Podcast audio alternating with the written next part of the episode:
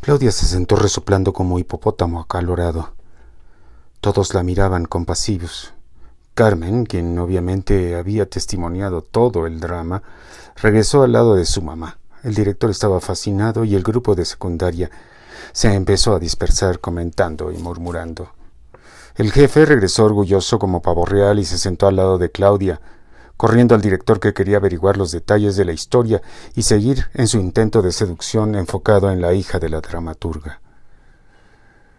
¿Estás bien, mi amor? preguntó el gigante con ternura. Sí, gracias, contestó Claudia en puchero. ¿Quién era ese pendejo, eh? Un pendejo, como bien lo dijiste. Un pendejo que dijo que me amaba como nada en el mundo, pero acabó regresando con su esposa y sus hijas. Lo que está bien porque es casado y yo no. Olvídalo, sí. Está bien, dijo el jefe, pero esta noche no es para estar triste. El gran caca grande llamó a un mesero.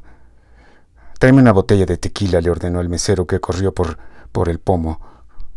No quiero que te saques de onda, Claudia. Esta es nuestra noche. Esta es tu noche, porque todo te lo debemos a ti, a la escritora, a la que nos sacó del bache, a la que inventó todo aquello que nos hizo triunfar. Claudia se conmovió hasta las lágrimas. De verdad.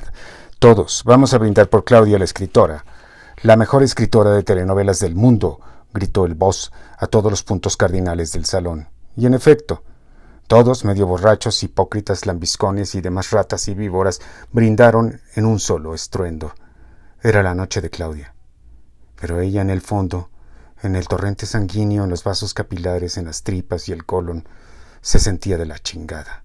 Tenía coraje, se sentía culpable, Odiaba y amaba a Vicente. Perdió la cuenta de los tequilas que consumió, brindando al lado de su patrón, del director, de su querida hija y de la pléyade de actores de Almas Gemelas.